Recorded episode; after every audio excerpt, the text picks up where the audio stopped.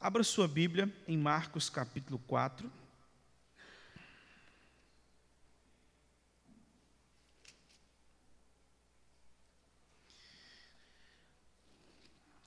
Nós faremos a leitura de Marcos capítulo 4, dos versículos 1 a 34. Mas a nossa exposição dessa noite ficará apenas nos versículos 1 a 20 porque os versículos 1 a 34 faz, fazem parte de um bloco só. Mas para a gente pregar de 1 a 34 hoje, o sermão seria pelo menos umas duas horas. Então, para a gente não fazer isso, então a gente, por misericórdia, vai então dividir em duas partes. A primeira parte até o versículo 20, e depois nós faremos a exposição, se Deus assim nos permitir, no próximo domingo, de 21 a 34. Então vamos lá, capítulo 4 de Marcos, é, dos versículos 1 a 20.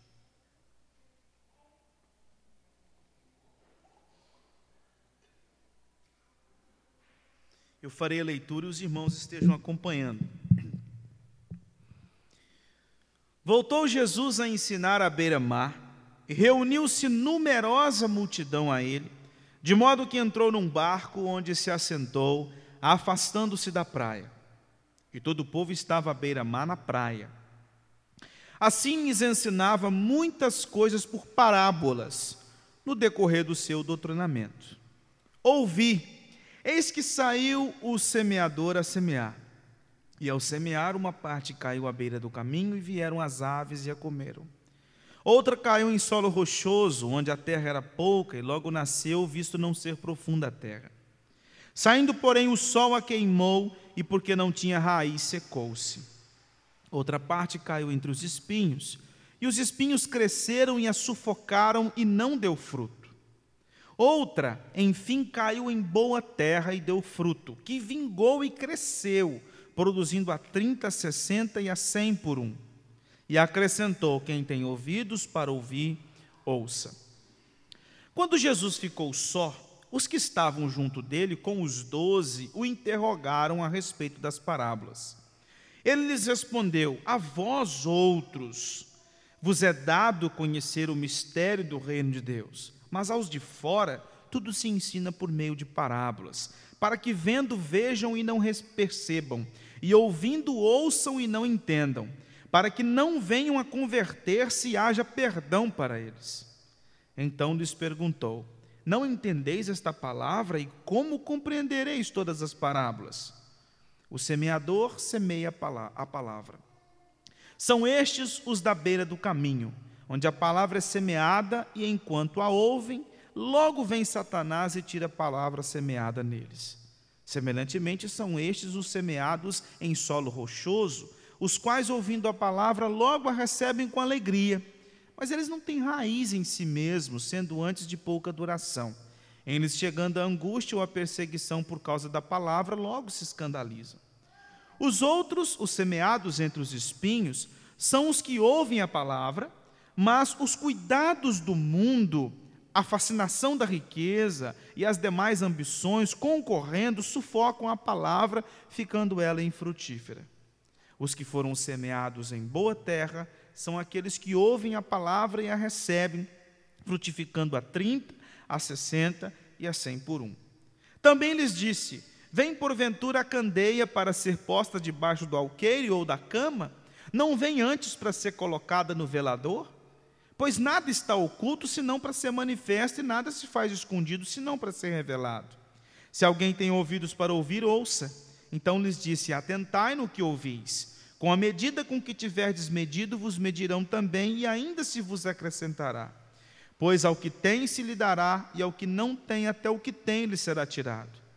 Disse ainda: O reino de Deus é assim como se um homem lançasse a semente à terra, depois dormisse e se levantasse de noite e de dia, e a semente germinasse e crescesse, não sabendo ele como. A terra por si mesma frutifica, primeiro a erva, depois a espiga, e por fim o grão cheio na espiga. E quando o fruto já está maduro, logo se lhe mete a foice, porque é chegada a ceifa. Disse mais: Aqui assemelharemos o reino de Deus. Ou com que parábola o apresentaremos? É como um grão de mostarda que, quando semeado, é a menor de todas as sementes sobre a terra. Mas uma vez semeada, cresce e se torna maior do que todas as hortaliças e deita grandes ramos, a ponto de as aves do céu poderem aninhar-se à sua sombra. E com muitas parábolas semelhantes lhes expunha a palavra, conforme o permitia a capacidade dos ouvintes. E sem parábolas não lhes falava tudo, porém, não lhes falava, tudo, porém, explicava em particular aos seus próprios discípulos. Irmãos, nós vimos anteriormente o nosso Senhor e Salvador Jesus Cristo num contexto onde ele ensinava os discípulos e os seus, os seus familiares aqui, eles procuram Jesus para prendê-lo. Porque na mente destas pessoas, Jesus tinha ficado louco. Muitas pessoas estavam indo até Jesus para ouvir dos seus ensinamentos, ele estava expelindo demônios, ele estava curando, e tudo isso gerou uma certa, um certo incômodo nos seus próprios familiares, ao ponto de irem até Jesus para prendê-lo, para que ele não continuasse exercendo o seu ministério de pregação da palavra. Nesse texto que nós expomos na semana passada, nós vimos que no meio dele, Marcos colocou um texto onde nós vemos um embate de Jesus com os escribas. E neste embate, Jesus disse que eles estavam ah, ah, acreditando ah, o poder do ministério de Cristo a Satanás. E isso é a blasfêmia contra o Espírito Santo. Blasfemar contra o Espírito Santo é dizer que Jesus não atua pelo poder do Espírito, mas que Jesus atua pelo poder do diabo. E nós temos visto até agora que Jesus sempre recebe uma espécie de, ah, de, de uma espécie de, de, de dificuldade da parte dos que lhe ouvem e recebe muita muita perseguição por parte da liderança eclesiástica, a liderança naquela época, os judeus, os escribas, os fariseus, que eram os líderes né, dentro do judaísmo. Eles tinham uma resistência muito grande ao ministério de Cristo Jesus. Nós vimos aí nos sermões anteriores que Jesus teve que orientá-los em relação ao sábado, porque eles tinham dificuldade com o fato de Jesus curar num sábado. Eles, eles demonstram dificuldade no fato de Jesus curar um homem paralítico, porque Jesus tinha o poder para perdoar pecados. Então você percebe essa resistência nos fariseus. Mas também nós vamos percebendo, na medida do, do texto, que há uma multidão perseguindo a Jesus. Só que essa multidão vai atrás de Jesus apenas para ser curada e para ver os seus sendo libertos da opressão maligna. Então você tem os fariseus que são resistentes, você tem uma multidão interesseira. Mas no meio desse grupo você tem um grupo pequeno, que são os discípulos. E dentre este grupo pequeno dos discípulos, Jesus escolheu doze para prepará-los para o apostolado. Então perceba que desde o momento em que Cristo Jesus foi ungido com o Espírito Santo, e iniciou o seu ministério lá no deserto, lutando contra o diabo, nós temos basicamente três grupos: os fariseus, a multidão e os discípulos. Os fariseus resistentes, a multidão interesseira e os discípulos querendo entender quem é Jesus, caminhando próximo de Jesus. Só que no decorrer do ministério de Cristo, alguns que são seus discípulos vão lhe abandonando. Alguns começam a seguir a Jesus, daqui a pouco vão deixando Jesus de lado. A gente vai percebendo isso no decorrer dos evangelhos. Aí, Jesus, Marcos organiza isso aqui para nós, coloca essa parábola do semeador junto com as outras parábolas mas nós não vamos tratar as demais hoje, vamos ficar só com essa primeira aqui, que é a parábola do semeador, uma parábola muito conhecida, inclusive, Nós vemos que Marcos, ele insere esse texto, essas parábolas aqui, para nos ensinar uma verdade. Para nos ensinar que Jesus estava rodeado de fariseus, multidão e discípulos. E que Jesus então prega a palavra para estas pessoas estando ali à beira-mar, e neste momento, do, no período do doutrinamento, Jesus apresenta algumas, algumas parábolas, e principalmente essa primeira que nós vamos expor hoje, que é a parábola que identifica os tipos de ouvintes de Jesus. Ele vai mostrar que até agora no ministério de Jesus é possível ah, separar os ouvintes de Jesus. É possível perceber que muitos que estão ouvindo a mensagem da cruz, na verdade, não estão abraçando esta mensagem como deveriam abraçar. Então, aqui nós temos o que nós chamamos de as parábolas do reino, né? onde Jesus vai dizer que ensinar que o reino de Deus é composto de discípulos que frutificam, que o reino de Deus há de crescer grandiosamente, por isso que ele traz aqui a parábola da semente, a parábola do grão de mostarda, né? Ah, onde ele mostra essa realidade do reino e que os seus discípulos são aqueles que têm acesso a estas, a, esta mensagem que era oculta, era um mistério, mas que estava por ser revelado pelo próprio Cristo. Esta parábola, que é a parábola do semeador, dos versículos 1 ao versículo 20, Jesus afirma que os mistérios do reino de Deus são revelados apenas aos cristãos. Por isso que quando ele estava só, os discípulos chegam para ele e dizem assim: Por que, que o senhor falou aquilo? O que, que o senhor quis dizer com aquilo? Jesus mostra para ele: Olha, vocês não entenderam a parábola que eu contei, como é que vocês vão entender as outras? Vocês não entenderam essa. E aí Jesus explica: olha, mas eu vou explicar para vocês, porque a vocês é dado conhecer os mistérios do reino de Deus, não aos de fora. Aos de fora eu falo por, em parábolas, para que eles ouçam e não entendam. Porque os mistérios do reino de Deus são para os discípulos, são para os meus discípulos, aqueles que me seguem. Então Jesus declara que na semeadura, que ele explica a parábola dizendo que é a pregação, a semente, que é o evangelho, encontra quatro tipos de solos, que são corações.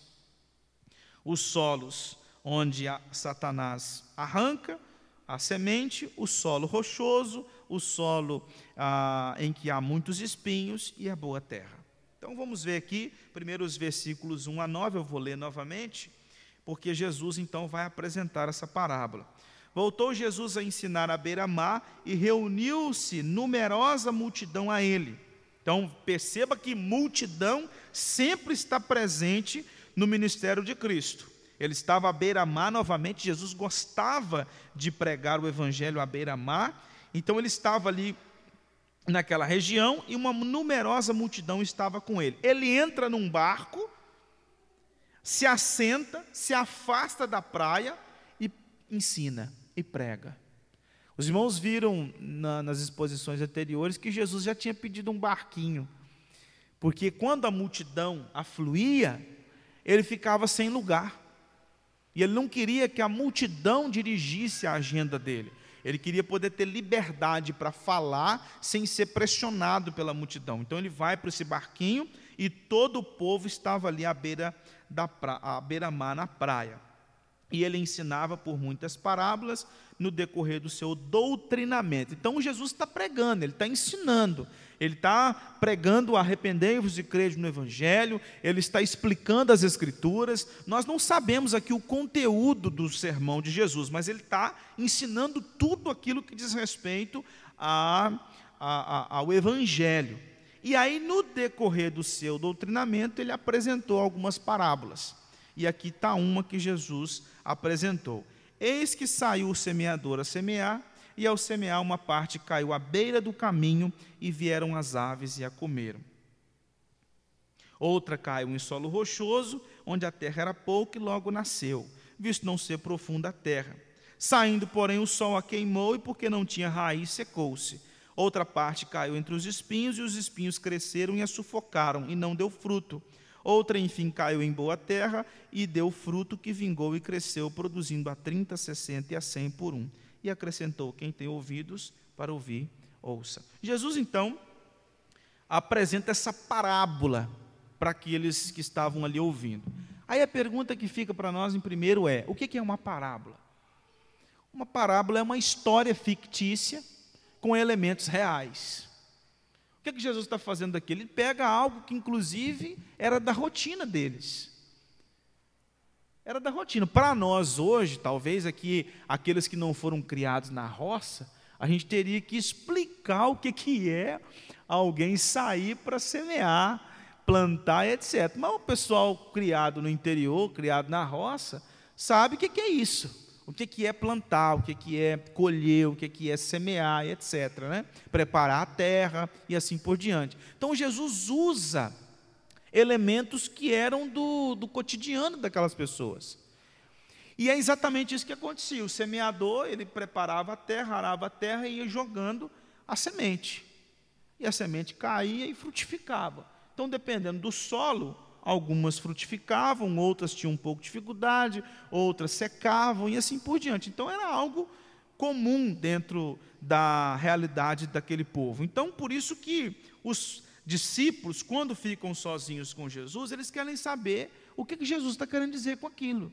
Porque saber o que, que um semeador faz, eles sabiam. Saber o que, que lançar semente, eles sabiam. Mas o que, que Jesus estava querendo dizer com aquilo? De um passarinho que come a semente, de uma outra que está no meio da rocha, de uma outra que está no meio dos espinhos, de uma outra que frutifica. O que, que Jesus está querendo dizer com aquilo? Então é isso que Jesus vai explicar para eles. E ele termina a parábola dizendo: Quem tem ouvidos para ouvir, ouça. É uma alerta de Jesus.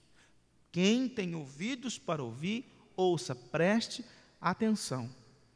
Aí Jesus apresenta o motivo dele usar parábolas. Olha o versículo 10. Quando Jesus ficou só, os que estavam junto dele, com os doze, o interrogaram a respeito das parábolas. Ele lhes respondeu: A vós outros vos é dado conhecer o mistério do reino de Deus, mas os de fora, tudo se ensina por meio de parábolas nós vimos na exposição da carta aos Efésios que Paulo disse que o mistério que estava revelado, que estava oculto em Cristo, nos foi revelado, que era o fato de que a igreja é composta de judeus e gentios.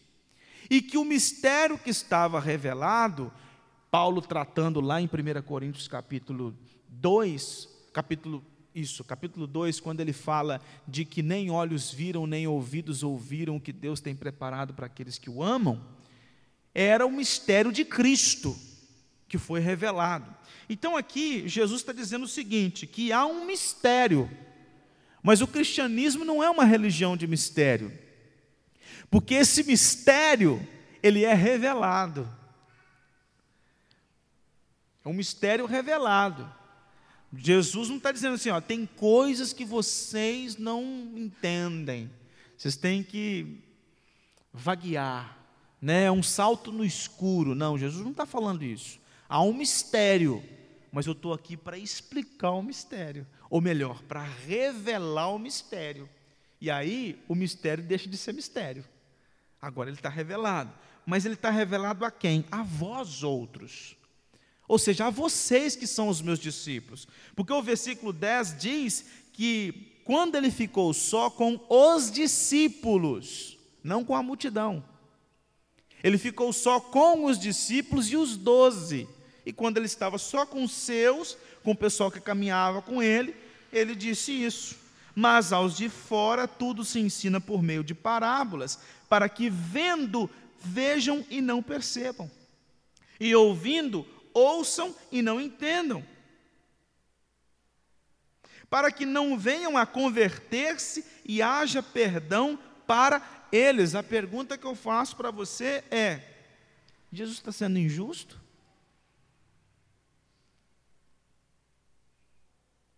Jesus está sendo injusto? Jesus está fazendo acepção de pessoas? Por que, que Jesus não explicou para a multidão? Por que, que ele está dizendo que para a multidão ele fala em parábolas? Para que eles possam ver e não enxergar. Para que eles possam ouvir e não entender. E por que, que ele só explica para os discípulos? Porque os mistérios do reino de Deus são revelados apenas para os seus.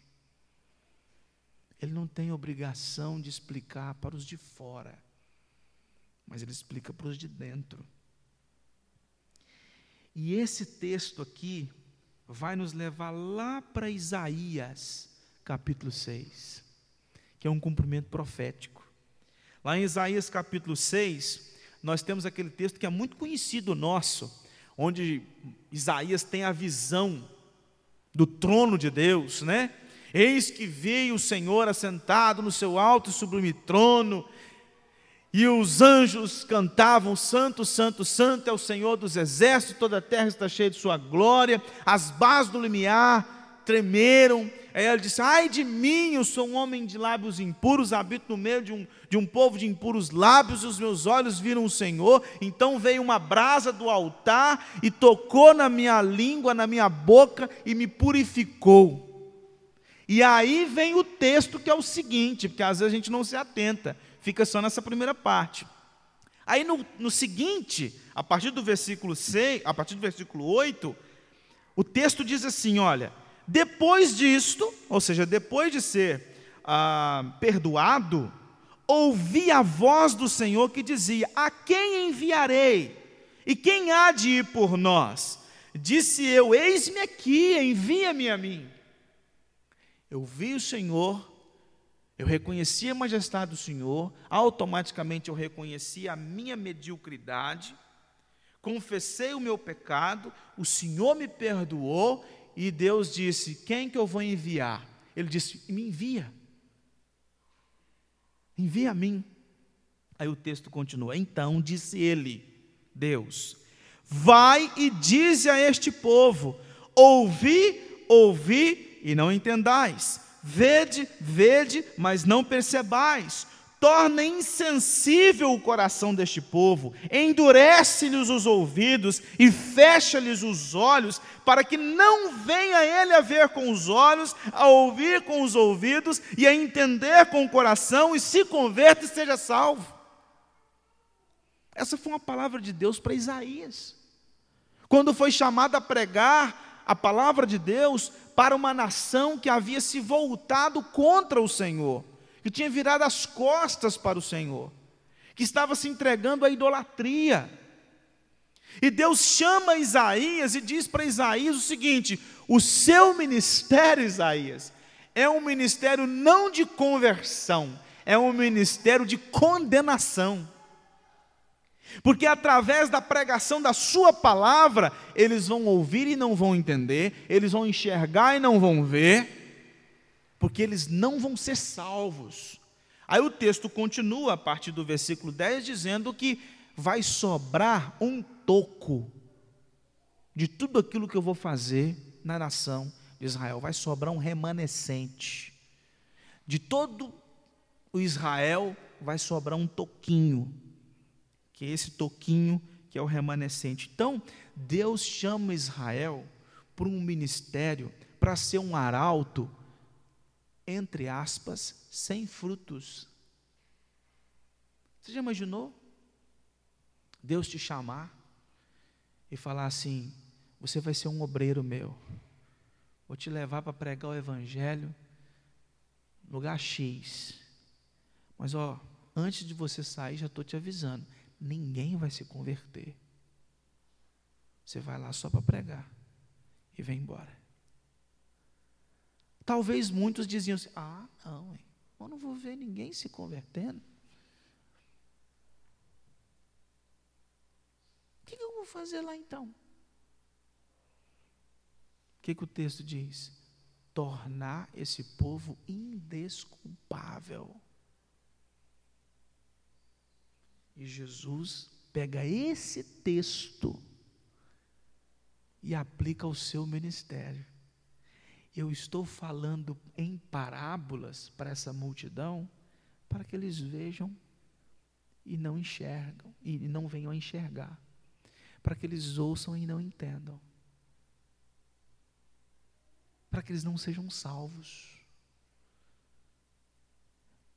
Nós também fizemos a exposição de Malaquias, e vocês lembram que lá o capítulo 3 e o capítulo 4 disse que Deus prometeu que ele viria em juízo sobre o povo. E a vinda de Cristo em Israel era uma vinda em juízo. E aqui está uma manifestação clara do juízo de Deus. É para que vocês ouçam e não sejam salvos. Vocês vão ouvir e não vão entender.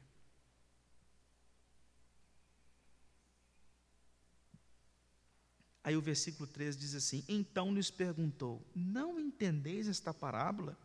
E como compreendereis todas as parábolas? Então Jesus, com essa pergunta, diz assim: Gente, vocês são muito devagar. Vocês ainda não entenderam? Como é que vocês vão compreender as outras? Talvez Jesus dissesse assim: Essa talvez é a mais fácil. Vocês têm que prestar mais atenção, mas espera aí que eu vou explicar para vocês. Então, o que, que a gente aprende já desse texto? Irmãos, muitas vezes nós pregamos o Evangelho e nós não vemos frutos. Muitas vezes nós proclamamos a palavra de Deus para pessoas próximas e nós não vemos frutos. Talvez você tenha alguém que você tem pregado o Evangelho constantemente e você não vê fruto. Às vezes isso ocorre porque as pessoas nos rejeitam, pode acontecer. Às vezes é porque elas não vão com a nossa cara. Às vezes porque elas não gostaram da gente. Mas geralmente as pessoas elas ouvem a pregação da palavra, mas não entendem e não abraçam porque elas rejeitam o evangelho. Elas rejeitam o evangelho e às vezes nós pregamos, pregamos, pregamos e não vemos resultados. Eu me lembro que uma vez é, estava no seminário ainda e um colega que já tinha saído, que ele estava ele estava no quarto ano quando nós chegamos. Então ele era do quarto ano quando eu era do primeiro ano. E depois de um tempo, no, num lugar, ele disse assim para alguns colegas dele: aquele lugar onde eu estou é terra que não dá nada. Não tem que tipo de terra que você planta, planta, planta e nada dá naquilo? É o lugar que eu estou. Eu estou num lugar que não adianta você pregar. Você prega, prega, prega, prega, prega, prega e não vê resultado. E não vê gente se convertendo. Aí a minha vontade é de ir embora de lá, porque ali não dá nada, não, gente. Vamos embora. Ele se esqueceu de ler Isaías. Porque Isaías também foi chamado para pregar para ninguém se converter ia sobrar um toco. Por isso, irmãos, alguns conselhos correm o risco de criar artifícios para fazer a igreja encher. Porque você vai pregando, vai pregando, vai pregando, vai pregando, vai pregando, e não vê resultado, a gente não vou ter que mexer em alguma coisa. Porque já tem um ano, dois anos, três anos, quatro anos, ninguém se converte. Aí não se olha se a pregação da palavra está sendo fiel. Não, vão esquecer um pouco tal de, essa tal de fidelidade. Porque essa fidelidade não está dando resultado. Nós temos que criar um evangelho, uma mensagem, que seja assim mais agradável aos ouvidos. Porque senão a gente nunca vai ter resultado, gente. Nós vamos continuar aqui, ó, pregando, pregando, pregando, não vão ver, a gente não vai ver ninguém se convertendo. Então, muitos conselhos acabam sendo seduzidos para criar artifícios a fim de buscar esses resultados positivos, entre aspas. Ou seja, eu quero encher isso aqui, eu quero uma igreja cheia. O que, que eu vou fazer, o que, que eu vou deixar de fazer, não importa. Os fins justificam os meios. O que, que eu quero? É no final de dois, três anos ter uma igreja de 20 passando para 200, 200 pessoas. O que importa é que no final nós chegamos em 200. Aquela igreja que não tinha condições de se sustentar, agora está se sustentando. Aquela igreja que não tinha um conselho, agora tem. Aquela igreja que não era ativa, agora é. Aquela igreja que era congregação, agora é igreja. Mas a que custo? A que custo? Então a gente corre esse risco. E nós somos convocados por Cristo, irmãos, a pregar o Evangelho e não nos preocuparmos com o resultado. Gente vai rejeitar e gente vai aceitar. O que, que nós somos chamados a fazer? Fidelidade na pregação. Se muitos rejeitaram o Evangelho, sendo proclamado pelo próprio Evangelho, que dirá eu e você? Irmãos, essa multidão ouviu o evangelho pregado, não foi pelo reverendo Hernandes Dias Lopes, não foi por Augustus Nicodemos, não foi por Charles Spurgeon, não foi por John eh, Wesley. Ela não ouviu o evangelho pregado pelo apóstolo Paulo. Ela ouviu o evangelho pregado pelo próprio evangelho o maior pregador de todos os tempos, pregou para eles e eles não se converteram. Então, se eles não se converteram ouvindo o melhor pregador, que dirá alguém como nós, frágeis como nós, incapazes como nós, imperfeitos como nós? Então, a gente não tem que se desesperar nós somos chamados à fidelidade, sem se preocupar com os resultados. Gente vai ouvir e não vai acreditar, mas gente vai ouvir e vai acreditar. E o que compete a nós fazer é pregar com fidelidade. Aí, a partir do versículo 14, Jesus explica a parábola. O semeador semeia a palavra. São estes os da beira do caminho, onde a palavra é semeada, e enquanto a ouvem, logo vem Satanás e tira a palavra semeada neles. Semelhantemente, são estes os semeados em solo rochoso, os quais, ouvindo a palavra, logo a recebem com alegria. Mas eles não têm raiz em si mesmos, sendo antes de pouca duração, eles chegando a angústia ou a perseguição por causa da palavra, logo se escandalizam. Os outros, os semeados entre os espinhos são os que ouvem a palavra, mas os cuidados do mundo, a fascinação da riqueza e as demais ambições, concorrendo, sufocam a palavra, ficando ela infrutífera. Os que foram semeados em boa terra são aqueles que ouvem a palavra e a recebem, frutificando a 30, a 60 e a 100 por um. A questão aqui não é estatística, não são cálculos tá? Eu só quero é, é só para ilustração. Não é isso que eu estou querendo. Não, eu não estou querendo dizer que a porcentagem de fato é essa. Mas quando Jesus apresenta que há quatro solos e apenas um solo há frutos, o que, que Jesus está querendo dizer aqui para nós? Que 25%, não estou dizendo necessariamente que é essa porcentagem, 25% dos ouvintes são aqueles que se de fato se convertem. Ou seja, é um grupo, porque o outro grupo abandonou a Cristo por causa da fascinação do mundo. Um outro grupo por causa da perseguição, por causa das dificuldades. Um outro grupo veio Satanás e arrancou.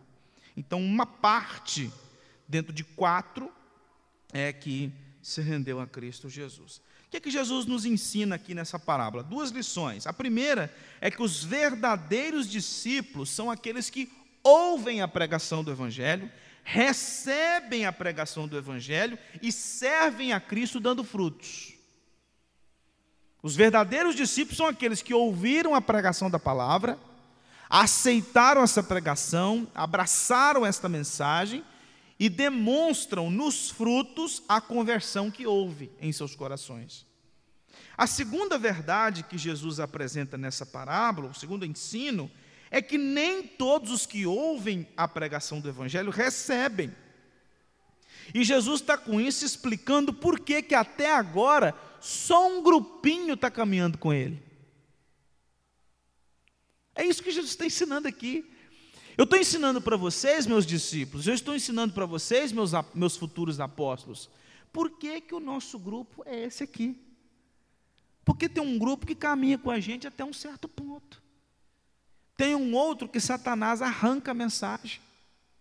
Então, por isso que nós somos quem somos aqui. E talvez nessa ocasião, muitos discípulos já viram alguns até indo embora. Por isso que lá em João capítulo 6, dos versículos 60 a 71, há um momento onde Jesus explica a palavra, e aqueles que ouviram dizem assim: Nossa, que palavra dura! Difícil engolir isso, hein? E aí, por causa disso, muitos, ó, foram embora. Aí Jesus pega e vira para os discípulos dele e diz assim: Vocês também não querem ir, não? Vocês também não querem ir embora, não? Aí Pedro diz: Para onde iremos, Senhor? Se, tu, se só tu tem as palavras de vida eterna. E aí Jesus diz assim: Mas tem um dentre vós que não é meu. Ele estava falando de Judas. Judas continua. Então, ou seja, muitos discípulos abandonavam a Jesus, porque a coisa ia apertando, e eles falavam assim: nossa, essa mensagem está meio difícil de ouvir, está meio complicada essa mensagem. Então, o que, que Jesus está explicando com essa parábola? Que o reino não é para todos, o reino é para alguns. O reino de Deus é para alguns, não para todos a gente aprende, irmãos, que nem todos que ouviram e nem todos que ouvirão o Evangelho, eles vão responder positivamente. Quantos não passaram por essa congregação? E hoje nem na igreja estão mais. Quantos que vocês não conhecem? Que passaram por aqui que nem na igreja estão mais. Talvez você pode listar alguns aí na sua mente agora. Jesus apresenta para a gente que o semeador aqui é quem? Ele. O semeador sou eu. Eu sou o semeador, eu estou semeando a palavra. Qual que é a palavra? Arrependei-vos e crede no Evangelho. Ele foi chamado para ser o semeador. E ele está semeando. Então, quem é o semeador da parábola? Cristo. Quem é a palavra? O evangelho que ele está pregando. Arrependei-vos e crede no evangelho. E quais são os solos? A multidão, os fariseus e os discípulos. Esses são os solos que ele está apresentando aqui. Então, nos solos aqui estão a multidão, os fariseus, os herodianos, a própria família de Jesus. Mas Jesus disse assim: Mas tem um grupo que ouve, entende, é transformado e se torna meu discípulo. Um grupo me rejeita, mas um outro grupo ouve e aceita, recebe. Então Jesus está dizendo, uma, trazendo uma palavra de esperança. A palavra de Jesus não é uma palavra de desânimo. Ele não está aqui já moldando os seus apóstolos para que no futuro vão pregar o Evangelho, ele não está dizendo para eles assim: olha, vocês estão indo para um, para um ministério sem resultados. Não, Jesus está dizendo assim: olha, muita gente vai ouvir, mas nem todos vão aceitar. Mas calma, que tem um povo que vai, tem um grupo que vai. Então descansa, não fica doido achando que nada vai acontecer, achando que vocês estão errados, achando que vocês mudaram o evangelho, achando que está acontecendo alguma coisa diferente. Talvez vocês ficam preocupados, falando assim: meu Deus, nós não estamos conseguindo fazer o que Jesus nos chamou para fazer. Tem, a gente está pregando e gente não está aceitando o Evangelho. Ele diz: calma, um monte de gente não vai aceitar mesmo, não. Mas fica tranquilo que vai ter gente que vai se arrepender e crer. Fica tranquilo. Paulo viu isso acontecendo no ministério dele. Lá em Atos capítulo 17, versículo 32 a 34, diz assim: ó. Quando ouviram falar de ressurreição de mortos, isso Paulo, né? Quando ouviram falar de ressurreição de mortos, uns escarneceram. Você como é doido. E outros disseram: A respeito disso, Paulo, nós te ouviremos numa outra ocasião. A essa altura, Paulo se retirou do meio deles, Houve, porém, alguns homens que se agregaram a ele e creram. Entre eles estava Dionísio, o Areopagita, uma mulher chamada Dâmaris e com eles outros mais. Olha o que aconteceu no ministério de Paulo. Paulo estava pregando em Atenas, lá em Atos capítulo 17. Muitos que ouviram a mensagem do Evangelho na boca de Paulo escarneceram. Outros disseram assim: depois a gente discuta. Deixa para depois, a gente não está com tempo agora. E um outro grupo se arrependeu e creu. Então, Paulo viu isso no ministério dele. Essa parábola também nos leva a se lembrar de Isaías capítulo 55.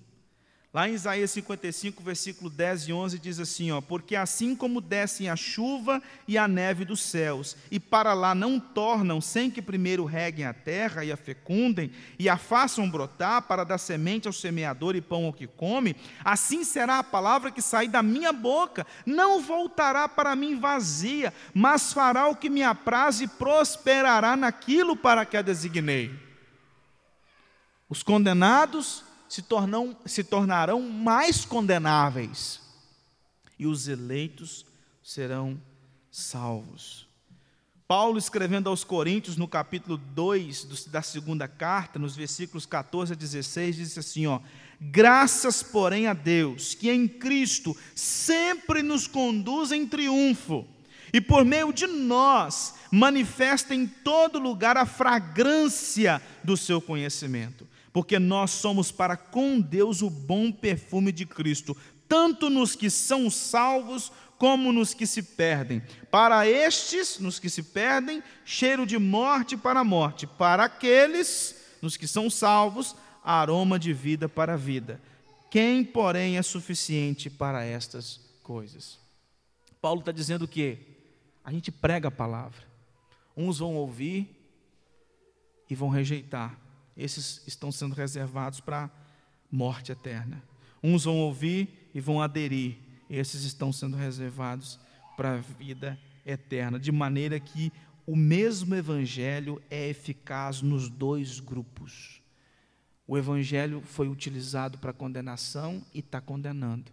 O evangelho foi usado para salvação e está salvando. Então, sempre nos conduz em triunfo. O pregador do evangelho nunca perde.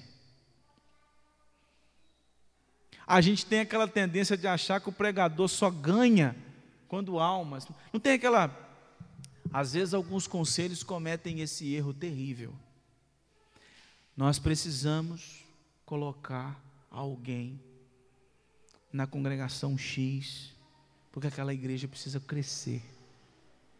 E fulano de tal é alguém que dá fruto. Fulano tem o quê do evangelismo? Fulano é homem de encher a igreja. E é esse tipo de homem que nós queremos. O homem que consegue encher a igreja. Então, às vezes, eles acabam retirando alguém que é fiel à palavra para colocar um enchedor de igreja, entre aspas. Que vai encher a igreja. Porque nós queremos isso. Agora, a que custo? A que custo? A que custo? Sendo que o mesmo evangelho que é rejeitado, e está sendo rejeitado porque tem que ser rejeitado mesmo, mas tem um outro evangelho que há de ser recebido. O mesmo evangelho também há de ser recebido. Então o evangelho, irmãos, ele não é recebido pela nossa eloquência. Ele não é recebido pela nossa eloquência. Eu me lembro que uma vez nós estávamos na reunião do conselho e um assunto que surgiu lá, o presbítero Rui contou uma historinha que eu achei muito interessante. A historinha dizia de um o pastor foi pregar num culto e naquele culto tinha uma pessoa muito importante. Eu não lembro agora se na história era um juiz, mas era alguém assim muito importante. Eu vou jogar um juiz na história, mas eu não sei necessariamente se era um, um juiz nessa história não. E aí aquele aquele homem veio e sentou no primeiro banco. E o pastor pregou, e o pastor, como tinha aquele, aquele homem muito eloquente ali, o pastor falou assim: gente, hoje eu tenho que tomar cuidado com o meu português. Então ele começou a tomar cuidado com o português, começou a usar umas palavras bonitas, começou trazendo texto em cima de texto, fazendo aquele sermão, aquela coisa pintando, como se fosse uma obra de arte, né? Foi fazendo aquele negócio, floreando aquele negócio. E aí aquele homem estava sentado no primeiro banco ao lado de um homem muito simples daquela congregação. E aí, o pastor terminou de pregar, foi à porta, cumprimentou o pessoal. Aquele juiz passou por ele, cumprimentou. E ele falou assim: Tudo bom? Tudo, aí, tudo bem? O senhor gostou? Ainda? Tudo bem. Foi embora. Quando foi no domingo seguinte, aquele juiz estava lá de novo. Aí o pastor falou: Rapaz, eu segurei o homem. E foi. Aí, terceiro domingo, aquele homem estava lá de novo. Aí, no terceiro domingo, ele foi, pegou e falou assim: Chegou para aquele juiz, todo arrogante, falou assim: Fulano, é, o que, que eu falei que mais impactou a vida do senhor? Ele falou assim: Nada. Aí ele, como assim nada? Eu falei assim: Não, não, nada, o senhor nunca me falou nada. Eu falei assim: Não, porque eu estou notando que o senhor está vindo aqui já é a terceira vez. E eu falei assim: Gente, só pode que eu falei alguma coisa que esse homem entendeu e tal. Falei assim, não, sabe o que aconteceu? Eu estou vindo aqui, porque no primeiro dia que eu entrei, na hora que terminou o sermão, que o senhor se assentou, tinha um senhor sentado do meu lado. E aquele senhor virou para mim e falou assim: E aí? O que, que o senhor vai fazer diante do que o senhor acabou de ouvir? Ele falou assim: Nada, eu só vim aqui para poder ouvir. Ele falou assim: Não, porque se o senhor não tomar uma decisão hoje, o senhor morreu, o senhor vai para o inferno. Então toma, presta atenção, tá? Diz ele que foi embora para casa e não conseguiu dormir de noite. E ficou aquele negócio na cabeça, meu Deus, e se eu morrer? Aquele homem falou aquele negócio, será que aquele negócio é verdade? E tal, e foi. O homem se converteu depois, etc. Mas pela pregação eloquente do pastor? Não. Por uma palavra pequena, simples, de alguém que estava sentado lá dele no banco. O senhor vai fazer o que agora diante de tudo que o senhor ouviu? O senhor vai se arrepender e crer? Ou vai morrer e vai para o inferno? Então, não é a eloquência, não é a capacidade do pregador, é o agir do Espírito Santo no coração. Algumas pessoas vão ser transformadas por homens eloquentes e a outras pessoas vão ser transformadas por homens simples mas não é por causa da simplicidade deste, nem para, e nem pela eloquência do outro, é pela atuação do Espírito Santo no coração daquelas pessoas. E aí Jesus então é, nos explica essa parábola, e eu queria pontuar aqui cada uma delas rapidamente, em relação a esses solos, porque Jesus fala que o primeiro é aquela, aquele solo onde, onde aquela semente que cai à beira do caminho e é arrancada por Satanás. Essa aqui é o tipo de pessoa que você prega o evangelho e na hora ela rejeita. Olha o que, que disse J.C. Riley. Esses são os que ouvem sermões, mas não lhe prestam atenção alguma, frequentam os cultos ou por formalidade, formalidade e modismo, ou para parecerem respeitáveis diante dos homens, porém não têm qualquer interesse pela pregação. Para esses, a pregação é um mero amontoado de palavras, nomes e considerações ininteligíveis. Quantas vezes que nós pregamos o Evangelho para as pessoas que entra aqui e sai aqui? Na hora ela rejeita. Ou talvez no meio da explicação ela fala assim: aqui, eu não acredito em nada disso não, tá? Por mim você pode parar, entendeu? Economiza suas palavras comigo. Não tem aquele tipo de gente que é assim? é porque a semente caiu à beira do caminho. Satanás já foi lá e arrancou antes mesmo dela entender. E às vezes nós somos seduzidos pelo diabo, porque o diabo está doido querendo arrancar a gente da igreja do Senhor. E muitas vezes o diabo vai soprar no seu ouvido, tentando te arrancar do caminho. O segundo solo que Jesus apresenta aqui é aquele que caiu ah, num solo rochoso, né?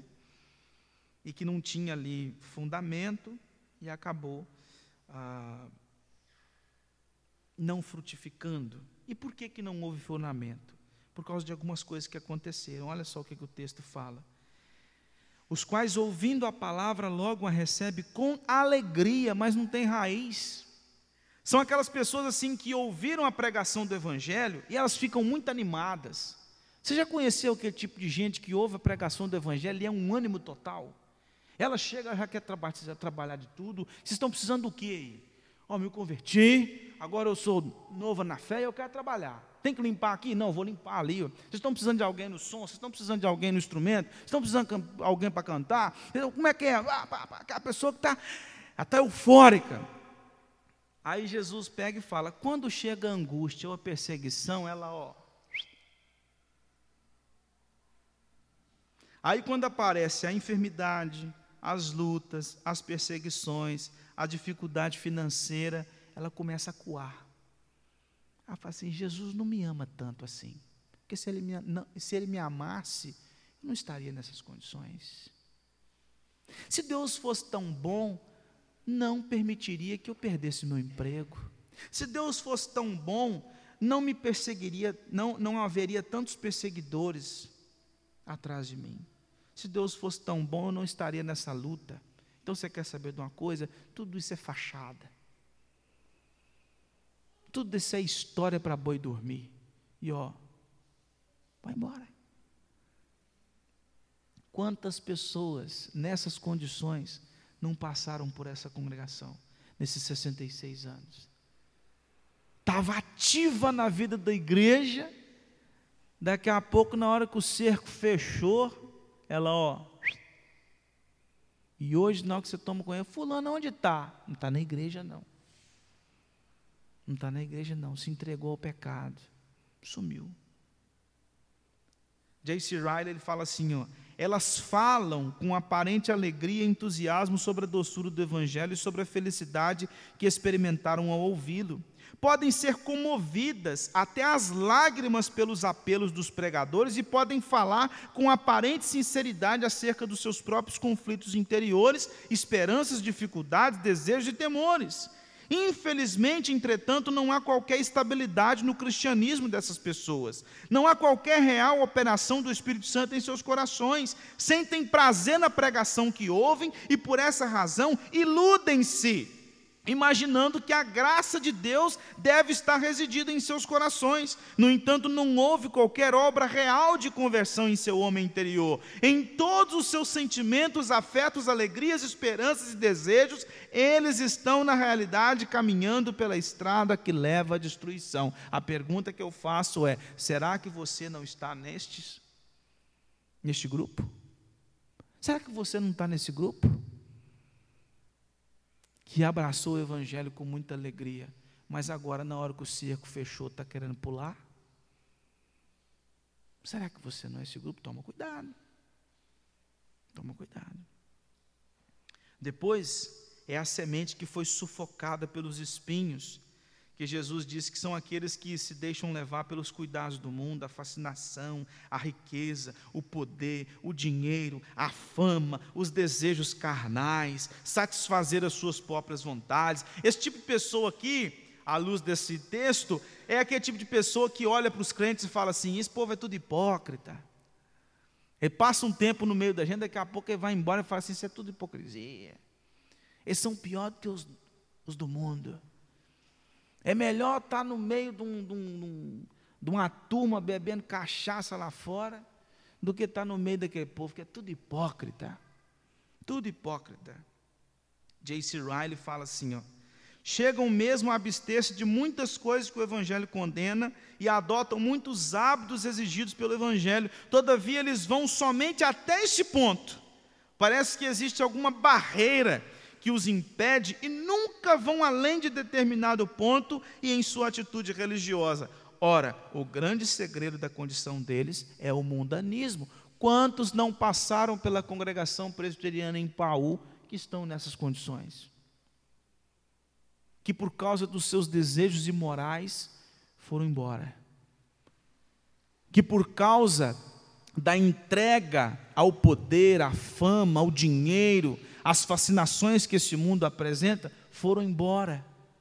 Quantos que não passaram por aqui e se entregaram a satisfazer os seus próprios desejos? E é pergunta que eu faço de novo: será que você não vai ser o próximo?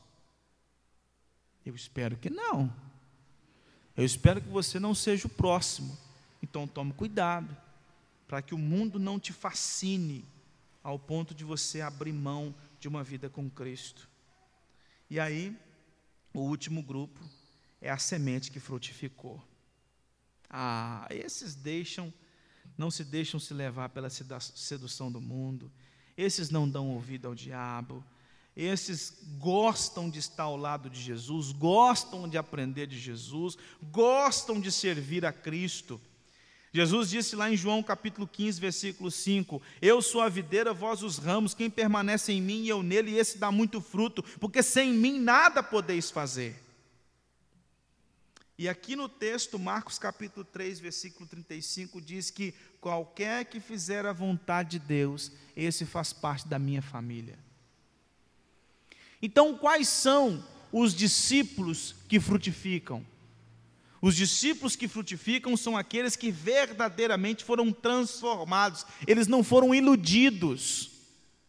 Há muita gente que ouve a mensagem do Evangelho, fica iludida, fica. É os, os, né, é, tem um pessoal que usa assim, né, tem uns que são convencidos e hoje são convertidos, né, tem um pessoal que usa isso. Mas eu prefiro pensar assim: foi muita gente que foi iludida, iludidas pelas suas próprias sensações. Ela ouviu um sermão bonito, achou aquilo bonito e tomou uma decisão, mas aquilo não foi obra do Espírito. E ela tomou a decisão, ela fez a classe de catecúmeno, ela batizou, ela fez parte da igreja, ela tocou na equipe de música, ela foi um oficial da igreja, ela foi um pastor da igreja, mas ela não se converteu. E aí vai chegar uma hora que ela vai negar tudo isso. Mas os verdadeiros discípulos de Cristo não importam as lutas, não importam os ataques do diabo, não importam, não importam os problemas financeiros, não importa as enfermidades, não importa esse mundo mal, não importa as perseguições, nós queremos fazer a vontade de Deus. Nós queremos viver de acordo com o Evangelho, nós queremos ouvir a palavra do Senhor, nos deleitarmos na palavra do Senhor, cumprir os mandamentos do Senhor, que foi o texto que nós cantamos. Aquele que me ama vive de acordo com os meus mandamentos. Esses são os discípulos que frutificam. Estes são os discípulos que frutificam. E a pergunta que eu faço para você é: você tem dado frutos? De uma verdadeira conversão? Jesus disse que pelos frutos se conhece a árvore. Você tem dado, você tem dado ah, frutos de uma verdadeira conversão? Você é aquele que faz parte do povo do Senhor? Será que você não está sendo seduzido pelo diabo? Será que você não está sendo seduzido por causa das circunstâncias em que você tem vivido? Será que você não está sendo seduzido por causa do mundanismo? Se você é aquele que tem demonstrado frutos de uma verdadeira convenção, glorifica a Deus, porque você foi regenerado, porque você foi salvo, porque você é um redimido porque você faz parte da igreja de Cristo. E a última coisa que esse texto está nos ensinando é que os frutos aqui são novas conversões. Tem muita gente que pega esse texto aqui, ó, se, um verdade, se alguém é verdadeiro discípulo, ela já levou alguém para Cristo. Isso é lançar fardos pesados sobre os ombros dos discípulos. Eu não sou responsável por levar ninguém a Cristo. Eu sou responsável por pregar a palavra. Quem vai, quem vai levar essas pessoas a Cristo é o Espírito Santo. Eu sou responsável por pregar. Porque tem muita gente que fala assim: é, Fulano, você nunca converteu ninguém. Olha lá se você é um crente de verdade. Mas a questão é que eu não tenho poder de converter ninguém. A única coisa que eu posso fazer é pregar o Evangelho. Então, concluo dizendo que Jesus então declara essa parábola para explicar que os discípulos, ah, aos discípulos dele, por quais motivos é que nem todos ouviam e respondiam positivamente à mensagem do reino. Era uma oportunidade para dar uma palavra de ânimo para eles, mostrar que a conversão é uma obra divina, não na eloquência das palavras, e que cabe aos discípulos viverem de acordo com a vontade do Senhor e que cabe a nós pregar a mensagem da cruz com fidelidade, sem se preocupar com os resultados. Que Deus nos abençoe.